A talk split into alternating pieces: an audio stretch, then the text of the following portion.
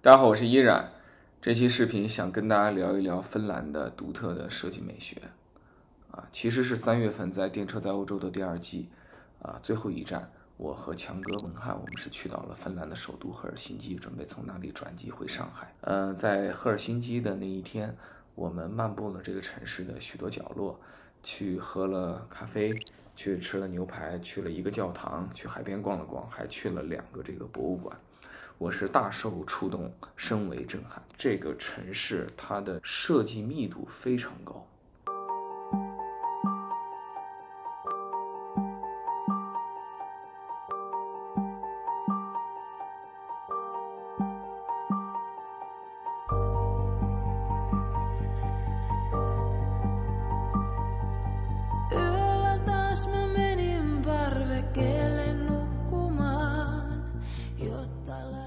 结束了芬兰之旅之后，我跟强哥还专门坐下来讨论了一下，为什么芬兰的设计看上去如此独特。我们最后做了两个总结，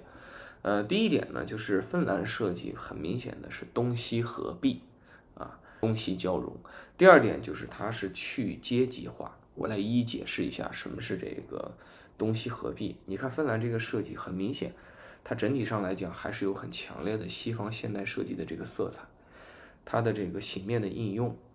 呃，它的这种整体上追求简约的这个风格，以及它比较浓厚的这个呃人文主义的这种感觉，人的情感的表达蕴含在它的设计当中，这些我们都能够感受到。但是它分明又跟我们看到的英国、意大利、葡萄牙、西班牙、德国的设计很不一样。你跟英国比，它这没有那些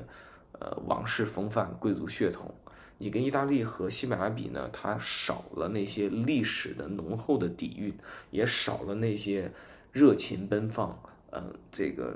灵感大爆炸，以及这个非常激情的表达。然后你跟德国比呢？它显然没有那么冷酷，那么理性，那么的这个严肃。它甚至跟自己的邻居像挪威、瑞典都不一样啊！你去挪威看的话，你会明显感觉到挪威人祖上是很阔的。啊，绝对是善于造船、善于出去做贸易和做海盗的啊，非常有钱。这个挪威的很多的这个设计体现出来的就是大气恢宏，相对会这个粗犷一些。但是你在芬兰感受到的东西就会呃很有它自己的色彩。那这个色彩到底从哪儿来呢？我倾向于认为是从东边来的。芬兰应该是在历史上大量的受到了这个来自东边的。之前叫沙俄，后来叫苏联，现在叫俄罗斯的这样一个影响啊，导致这个芬兰的这个设计既有西方的这种色彩啊，又有东方色彩，既有资本主义的这个味道啊，又有共产主义的这个精神，这就引发出它的这个设计的第二个特点，就是去阶级化。就你看芬兰的这些设计，你真说它有多高端、大气上档次，有多么豪华奢侈，其实你感受不到。你在整个那个设计博物馆里，从一楼跑到三楼，你就找不到一个东西，你可以说它是奢侈品啊。这跟我们在巴黎啊，在米兰，呃，在都灵的这个感受是完全不一样的。但另一方面呢，芬兰也不是越南啊，它也不是一个彻彻底底的实用主义挂帅啊、低成本驱动的这样一个呃国家。你会觉得它小到一个台灯。啊，小到一个随便一个包啊，随便一个杯子啊，这些并不是典型的芬兰设计，我只是拿来举例，就是你都会觉得他在背后有很多的匠心，有很多的耐心，有很多的设计的天赋啊，然后同时他又没有把这种天赋去用于为有钱人服务，而是他在做的时候，他是非常有这个平权意识的，他是希望这个东西做出来以后是普世的。是能适合所有人的，也不浪费这个社会过多的这个资源。我自己就有一个感觉啊，如果说只是如果啊，今天苏联如果还活着，而且还经济发展的挺良好的话，我会觉得现代化的苏联的那个套设计，就跟今天你在芬兰看到的这些房屋建筑，啊，他们的这个自行车、摩托车，他们的这些，啊，这个打印机啊，包包、家具。你会觉得应该是颇有类似之处的，很像是对吧？说有这点，朴实无华，嗯，略带颜色。上面说了强哥和我的个人理解，那么芬兰人是怎么看待自己的芬兰设计呢？在这个设计博物馆，正好有一个长期的主题展览，它的名字叫做 Utopia Now: The Story of Finland Design，意思就是说，现在就要乌托邦，这就是芬兰设计的故事。他用一长段文字来做了这个主题的诠释，我把其中最关键的几个句子跟大家做一个分享。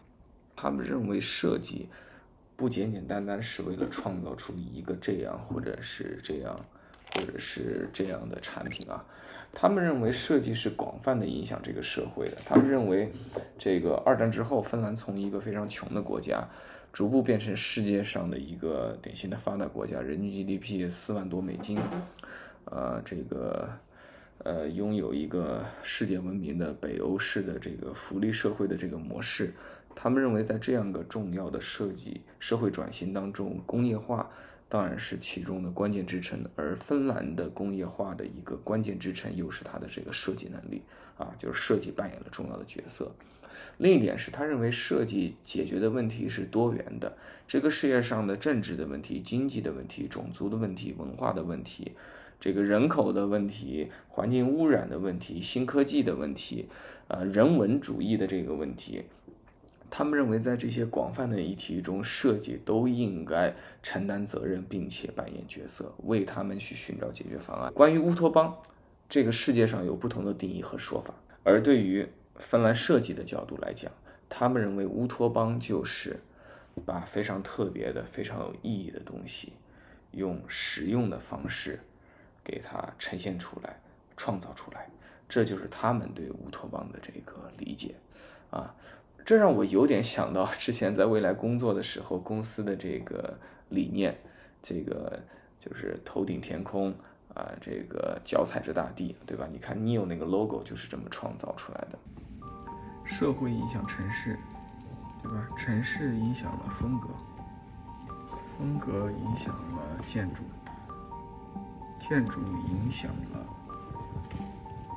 室内设计。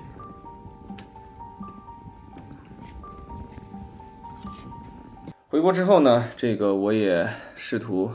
去更多的思考和理解，为什么芬兰形成了它这样一种独特的有乌托邦情怀和色彩的设计理念，并且它的乌托邦不是好高骛远的，不是那个完美而不可企及的，它把它真正的去落地用在现实的生活当中去了。为什么挪威没有形成这样的理念？为什么这个意大利、法国、德国就不是这样的理念？怎么芬兰就干成了呢？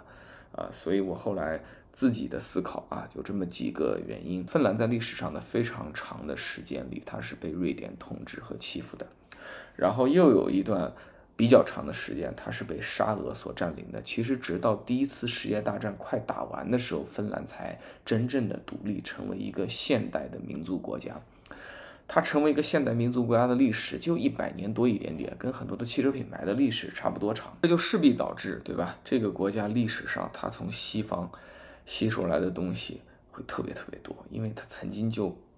跟人家是结为一体的。但从东边来的元素也特别特别多啊！这也解释了为什么你在这个芬兰逛这个设计博物馆的时候，这墙壁上的这些信息用三种语言来呈现，一个是芬兰语，然后是瑞典语，还有一个是英语。啊，这个如果说芬兰今天这个政治关系跟俄罗斯比较好，跟西方没那么好，我估计那个瑞典语可能就会被替换成俄语啊。实际上，现实中的芬兰也是这样子，它的很多的这个居民呢会说四种语言。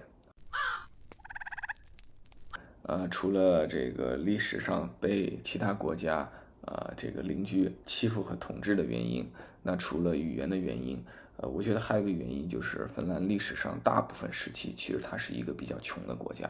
这个国家真正在全球经济实现崛起，然后它的这个呃呃知名度啊、政治地位啊也抬升，就是第二次世界大战之后啊，直到二战结束，它其实是一个非常一穷二白的这个地方。这些因素也导致它某种程度上是一个轻装上阵的后发国家。所以，当它在形成它的设计流派的时候，更多的考虑的相对来讲是现代的思想、现代的理念，它没有过去历史上的那些继承和包袱啊。所以，芬兰的设计充满了这个现代色彩啊，充满了这种先锋理念。那我自己就觉得，芬兰的这个美学呢，这个啊，有点像社会主义经济建设到一个比较发达以后的这个状态会呈现的这个样貌。如果芬兰没有在战后经济快速发展崛起，成为一个人均 GDP 在四万五千美元左右的这个发达国家的话，我觉得它没有这个物质实力的保证，那往往呢还是会首先追求效率优先，追求这个物质供给的这个普及。啊，在这种情况下呢，美就没那么重要，可能多就是好啊，快就是对。最后呢，就想把这个芬兰的设计美学这个主题啊引到长城汽车上去。为什么要强行的引过去呢？因为确实我在芬兰走完这一遭之后，我脑子里立刻想到的就是长城汽车。如果有谁很值得去借鉴这种风格的话，我觉得就是保定长城。原因我不解释。啊，有一些话并不方便在视频里边公开的去讲啊，但是让我们畅想一下，对吧？你看看长城这个公司，呃，一直呃是非常善于制造 SUV 的，而且他们的 SUV 哈弗 H 六呢，也曾经在非常多年持续的是中国的国民车，对吧？月销量好几万台，啊，它是非常善于去抓住这个中国的主流群众的，在过去啊，但是中国在变化。我觉得长城的设计最有感觉的那个时间已经过去了，那个时间可能是在二零一八年，或者是至少二零二零年之前，啊，从二零一三一四年可能开始，这六七年的时间是长城设计的黄金时刻。无论是哈佛的设计，啊，我认为是恰到好处的迎合了一代中国人，还是他新创的这个魏这个品牌。啊，它的高端化的这个尝试，在早期它的设计是非常的引起大家的侧目，引起大家的重视和称赞的。但是最近三年，我觉得这个公司的设计就出了挺大的问题啊。他们有过一些爆款的作品，像坦克三百，但是在我看来，他成功的很多的作品源自对一些优秀公司的这个借鉴，而他的一些很糟糕的失败的作品，比如说欧拉的。部分的车型，闪电猫、芭蕾猫，也显然是源于对别人的粗暴的借鉴啊。就总体来讲，你会觉得长城的设计在这两年有点迷失啊。其实他做了很多很多努力和尝试和自己的创新，但是我认为他迷失了，他没有找到自己真正设计的灵魂和理念啊。如果你耐心的看了我上面说到的所有芬兰的设计，你会发现，在他们设计一个哪怕小小的这个小包。设计一个小小的这个电脑袋，啊，这些最后冰山上面浮现出来的东西的下面，啊，那个真正的那个冰山的那个根部底部，它是非常扎实的，它有自己的深刻的这个哲学思想和洞见。我觉得这种东西是。今天，包括长城汽车在内的大多数的中国的汽车公司，乃至中国的各路各行各业的消费品公司，非常急需的。我们今天太多的实用主义，太少的哲学思辨；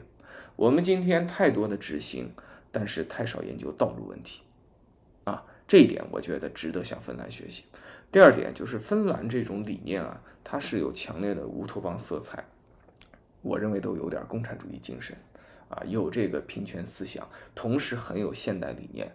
这难道不合适一个总部在保定啊？这个根正苗红的土生土长的中国本土品牌，而且老板本身，我认为他就非常有这个这个呃为中国社会造车的这种思想吧。我觉得魏老板还是有呃长期来讲是有这种思想的，他也一直展现出对这个真实的社会中真实的。人民群众的需求的这种理解力啊，尽管他不一定每次都考虑的能够正确，长城的团队不一定每次你都能够操刀出优秀作品，这是可以理解的。但是如果我们有机会形成一个